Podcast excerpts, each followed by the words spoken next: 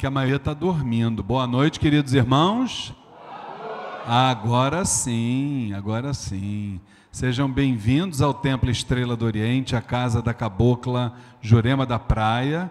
Que a luz da alta espiritualidade possa contaminar nossos corações. Boa noite também para quem está nos assistindo através da fanpage facebook.com barra Templo Estrela do Oriente. Para quem não me conhece, eu sou Luiz Fernando Barros, sou um dos dirigentes aqui do, do Templo Estrela do Oriente e já está se tornando tradicional esse nosso quadro, todas as segundas-feiras, de 7h15 às 7h45, né? É, da noite, obviamente, quando ah, no em Debate a gente costuma tirar as dúvidas, trocar ensinamentos, trocar sentimentos, por que não dizer, né? Com os irmãos que estão aqui presencialmente e também com os irmãos que estiverem à distância, quiserem nos mandar perguntas, a gente traz para cá e depois responde, com certeza absoluta. Vamos começar aqui pelo, pelos irmãos que estão aqui no, na sede da, Cabo, da Casa da Cabocla Jurema da Praia. Vamos ver quem é que tem dúvidas, quem é que tem perguntas para fazer sobre a Umbanda, sobre o espiritualismo em geral. Vamos colaborar, porque às vezes a dúvida de um é a dúvida de outro também, não é isso? Então vamos lá. Quem é o primeiro da noite hoje? Só levantar a mão que o senhor Jorge leva o microfone aí para vocês. Vamos lá, só não pode ter vergonha, viu gente? Aqui não é a casa da vergonha, que é a casa da Cabocla Jurema da Praia. Olha, nossa irmã Sandra, Sandra, Sandra por favor. Vamos lá, Sandrinha, boa noite. Boa noite, Pai Luiz, sua benção. Oxalá abençoe. Pai Luiz, é, eu acho que, eu, na verdade, eu não prestei muita atenção no, na aula do curso da Umbanda Sem Fronteiras, quando falou sobre defumação. Por que, que fecha todas as portas para defumar um local? E, e depois é que abre, que, se abrem as portas. Vamos lá. O curso, para quem não sabe, quem está vindo pela primeira vez, o curso Umbanda Sem Fronteiras, sobre o qual a nossa irmã Sandra está se referindo, é o curso de doutrina da nossa casa. Estamos ministrando a vigésima turma, todas as quintas-feiras, de 8 às 10 da noite, por um período de cinco meses. Aqueles que quiserem participar, é só comparecerem lá na secretaria e pegarem maiores informações. Vamos lá, Sandra. É, a gente costuma dizer o seguinte: a necessidade que nós temos de fazer a defumação, normalmente, ela se torna mais é, incisiva, mais necessária em ambientes fechados, onde o ar pouco circula. E, principalmente, mais importante do que isso, normalmente é o local onde nós temos uma concentração razoável de seres humanos. Né? Por quê? Por que nós temos a necessidade de defumar muitas vezes o ambiente? Porque, em função das formas pensamento né, dos seres humanos, aquele ambiente ele pode ficar denso, energia negativa, energia carregada, principalmente não só energia eh, negativa e carregada, mas energia paralisada, paralisada, condensada, né? Então o que, que a gente precisa? A gente precisa dar movimento a essa energia para que ela possa se transmutar. E o defumador, eh, ele tem duas funções eh, fundamentais ali dentro, né? Eu estou me referindo ao defumador é, com carvão vegetal. Né? O carvão em brasa, ele tem a propriedade de atrair a energia densa, as larvas, os miasmas, os miasmas astrais, né? Então ele tem essa capacidade de atrair todas estas é, essas energias pesadas, vamos assim dizer. Já o incenso que a gente coloca ali em grãos, que é o que a gente mais recomenda para uma parte espiritual, é, esse incenso já tem a, vamos dizer assim, a propriedade de exalar né, a positividade e uma vibração, é, quando se trata do incenso, a vibração de Oxalá, né? que é a, a principal vibração que o incenso eh, em grãos trabalha. Né? Agora, você só consegue fazer isso, principalmente você atrair para o carvão vegetal essa energia negativa no momento que você fecha portas e janelas, como a gente recomenda lá e no curso. E além disso, a gente sempre pede para deixar é, um copo com água na porta principal, né, de entrada e saída, inicialmente do lado de dentro, e no, no, na, na residência da gente, sempre deixar as torneiras abertas, já simbolizando o descarrego, que é, a função da água, entendeu? É claro que existem outros, outros, outros critérios importantes nessa defumação, né? mas é, em princípio seria isso: você defumar de trás para frente, quando ele é o defumador espiritual, visão espiritual. Quando ele é uma visão comercial, aí, aí já muda tudo, né? Aí já, a gente já tem que ter um tempinho a mais para ensinar, e no curso a gente costuma ensinar. Tá bom, minha irmã? Essa é a ideia do defumador. Perguntas, meus irmãos? Vamos lá? Vamos lá, minha gente. Olha lá, a doutora Daisy vai fazer uma perguntinha para a gente, vai colaborar. Do, doutora Daisy não está com vergonha, nem ela, nem a Sandra. Fala, doutora Deise, boa noite. Eu acho que não está ligado o teu microfone.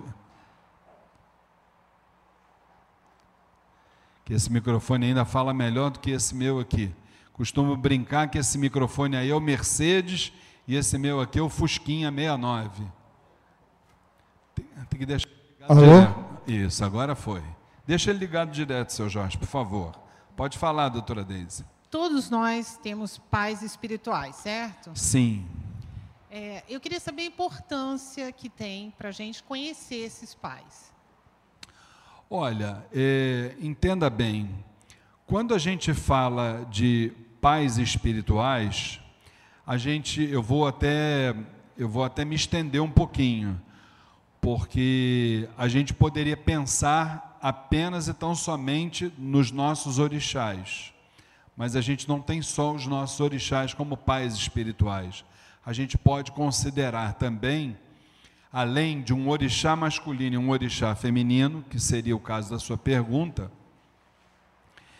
é, nós temos, dentro da nossa visão doutrinária, é bom que se diga, né? Nós temos um guia espiritual, normalmente é um caboclo ou um preto velho, e das demais falanges, nós temos também entidades protetoras, entidades desenvolvedoras, nós temos um mentor espiritual e, além disso, nós temos também um benfeitor espiritual. Não é regra, mas na maioria das vezes, o benfeitor espiritual, quem atua, normalmente é um, um ente querido da família que já foi para o plano espiritual e ele normalmente ele faz aquele trabalho de ligação entre o plano espiritual evoluído, né, o astral superior, e aquele membro da família com o qual ele tinha realmente uma, uma boa afinidade, entendeu? Então é como se ele fosse aquele orientador para aquela pessoa que está ainda encarnada. A importância de, de se conhecer não só os nossos orixás, como também é, os nossos guias, é o momento que a gente é, escolhe para a nossa jornada terrena é, eleger a parte espiritual como prioridade na nossa vida. Quando a gente tem essa, vamos dizer assim, a, a intenção de sair da crença para a convicção, que uma coisa é a gente crer, uma outra coisa é a gente ter a convicção. É, eu posso muito bem crer que São Jorge é Ogum, que Oxum é Nossa Senhora da Conceição, que São Lázaro é o Mulu, e que existem caboclos e que existem pretos velhos e paro por aí. Eu creio que eles existem. Mas e o restante? Será que São Jorge é Ogum? Será que Ogum é São Jorge? Onde é que isso começou? Por que isso existe? Por que esse sincretismo? Por que existe caboclo?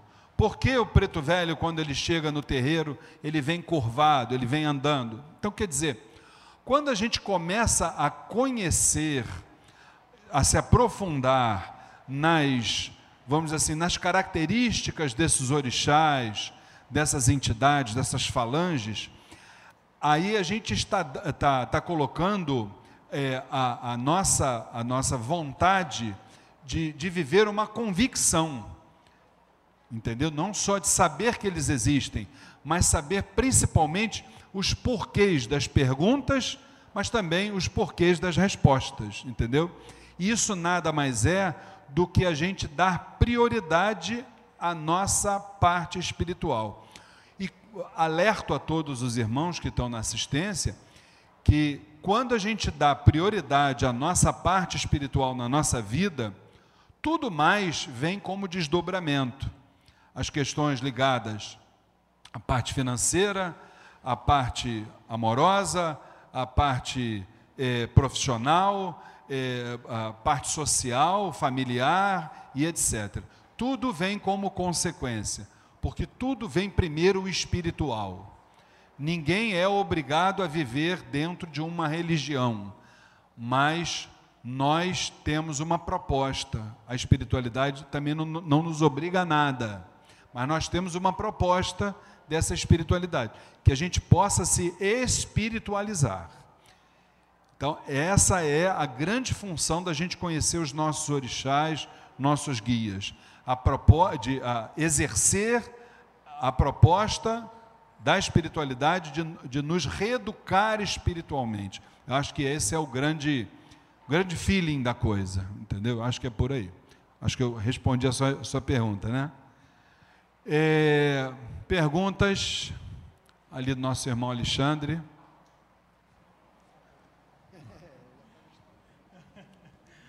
Fala, boa noite. irmão, boa noite. É, qual o objetivo da linha de cigano na Umbanda? Qual seria essa, a função deles, as principais, né? O, o Alexandre, veja bem, os ciganos, é, assim como, assim como o povo do Oriente, assim como os malandros, assim como os boiadeiros, assim como os baianos, são falanges novas. Não é que elas sejam novas de idade, porque elas sempre existiram, como todas as outras falanges, sempre existiram, mas são novas para nós. Para nós que somos estudiosos, são novas.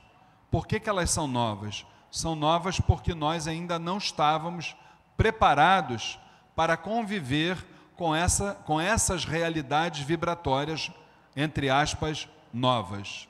Eu, eu lembro, gosto sempre de lembrar que minha avó foi dirigente espiritual de um, de um terreiro por 60 anos e naquela época só se ouvia falar de caboclo, preto velho, Ibejada e Exu e nada mais.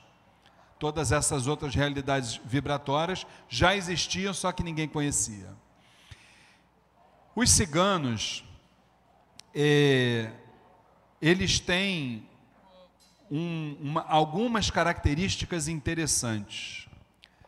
Uma delas é dominar os oráculos. Isso é uma das características dos ciganos. É, dominar as formas, os métodos divinatórios. Aí eu quero fazer já o primeiro parênteses, porque o que a gente observa é as pessoas irem fazer um cursinho ali na esquina, outro cursinho ali na esquina, outro ali, de, de, de tarô, de runas, disso, daquilo, daquilo outro, e muitas vezes, não, claro que a gente não pode generalizar, não se observa a autenticidade nos trabalhos. Ou seja, a gente observa que as pessoas querem mais adivinhar do que se permitir que a espiritualidade trabalhe em, em si para que não a sua voz, mas a voz da espiritualidade fale ali. Isso é um, um alerta que eu, como dirigente, como orientador espiritual, faço. Muito cuidado com isso, tá? Porque os métodos eles deixam de ser divinatórios a partir do momento que há interferência mediúnica no trabalho. Não deixa de ser divino. Além disso, os ciganos eles têm uma propriedade muito importante é, em pessoas que têm tendências, por exemplo, ao suicídio. Isso também é uma outra, uma outra observação. Uh, uma outra característica também dos ciganos, é, principalmente daqueles que trabalham na linha do Oriente, não vamos confundir falange espiritual dos ciganos com a falange do povo do Oriente. Tem nada a ver uma coisa com outra. Eu estou falando de linha, não estou falando de falange. Linha é algo mais abrangente. Precisamos estudar sobre isso.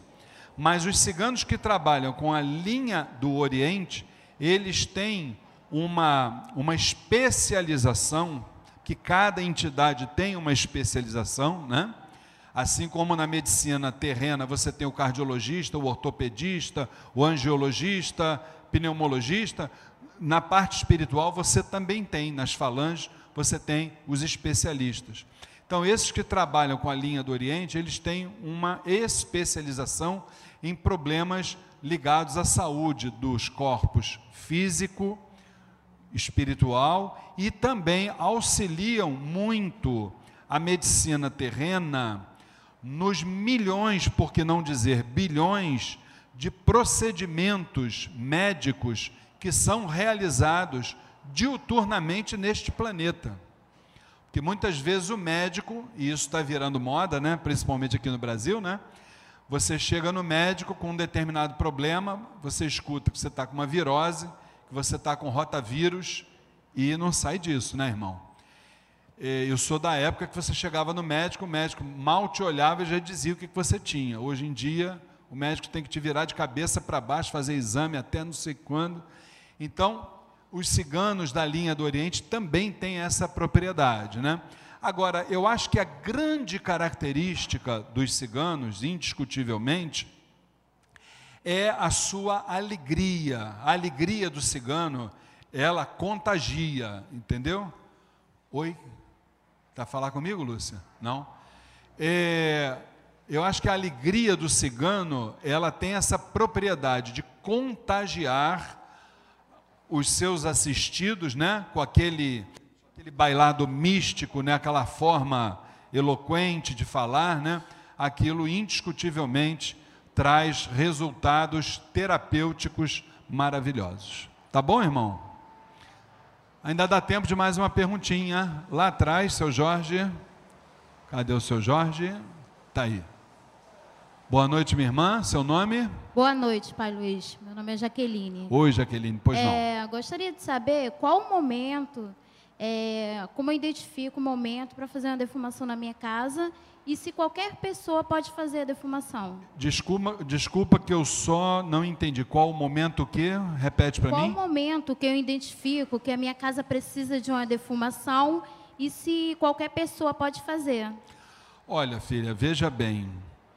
É, o momento que a gente precisa de uma defumação não é difícil, não é difícil da pessoa identificar, né?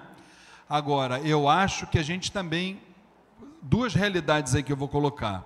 Primeiro, eu acho que a gente nunca deve esperar um momento para fazer a defumação. Eu acho que sempre que a gente pode, é muito bom a gente fazer a defumação. Agora, a gente precisa só entender uma coisa que acho que a gente já fala aqui no, no, no Templo Estrela do Oriente há uns 800 anos. A defumação não vai mudar a vida de ninguém se esse, esse alguém não se transformar primeiro. Tá? Porque a gente já começa a pensar no seguinte: aquele ambiente, ele não está carregado à toa. Concorda comigo?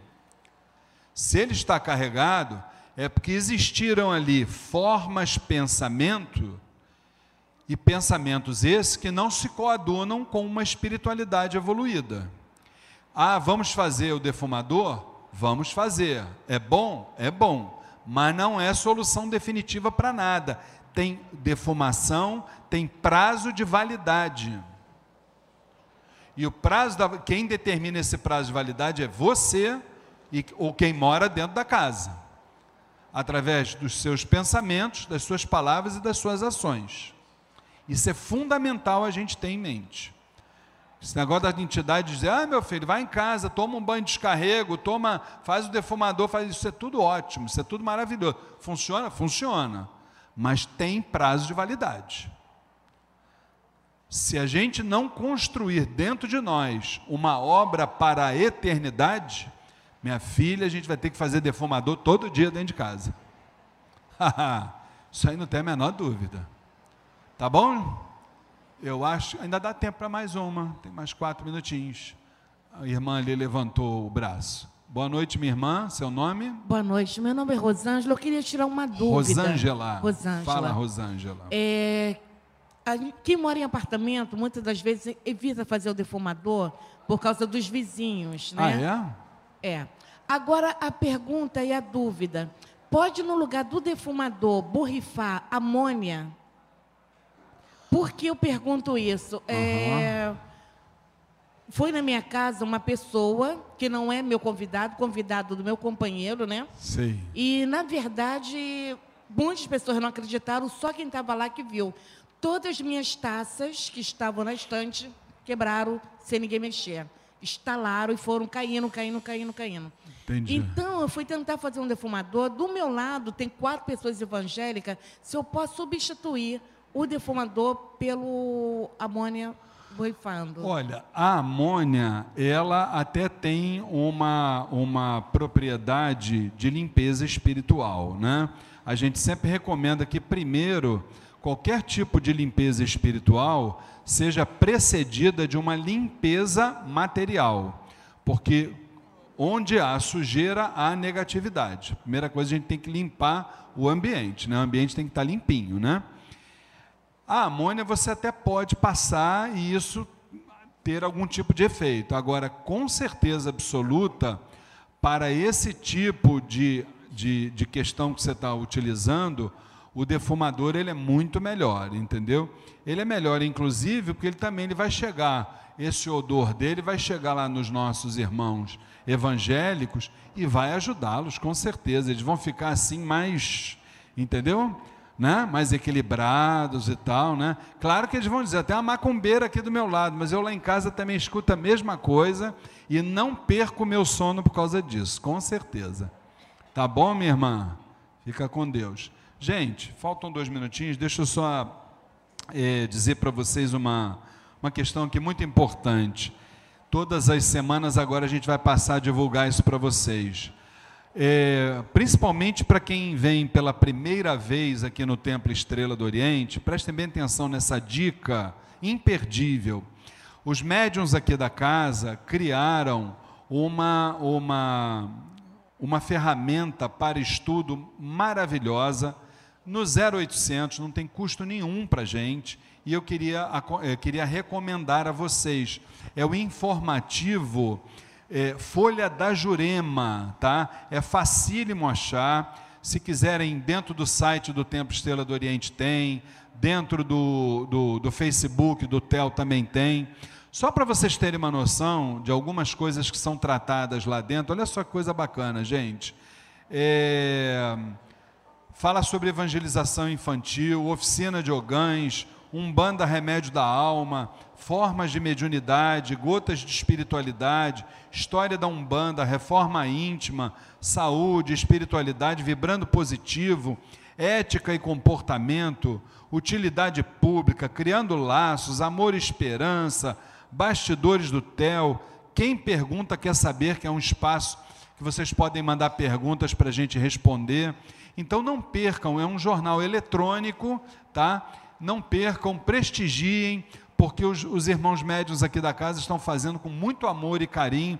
Tenho certeza que vocês vão adorar esse novo informativo aí do Templo Estrela do Oriente. Tá legal? Então fica a dica para todos vocês. Vamos encerrar o nosso Umbanda em Debate desta semana. Lembrando que na próxima segunda-feira, às 19 horas e 15 minutos, 7 e 15 da noite, estaremos aqui com mais um quadro A Umbanda em Debate, a gente trocando ideias sobre esta nossa querida religião dos orixás. Até a próxima segunda, para aqueles que estão nos vendo pela fanpage facebook.com barra Templo Estrela do Oriente, tá?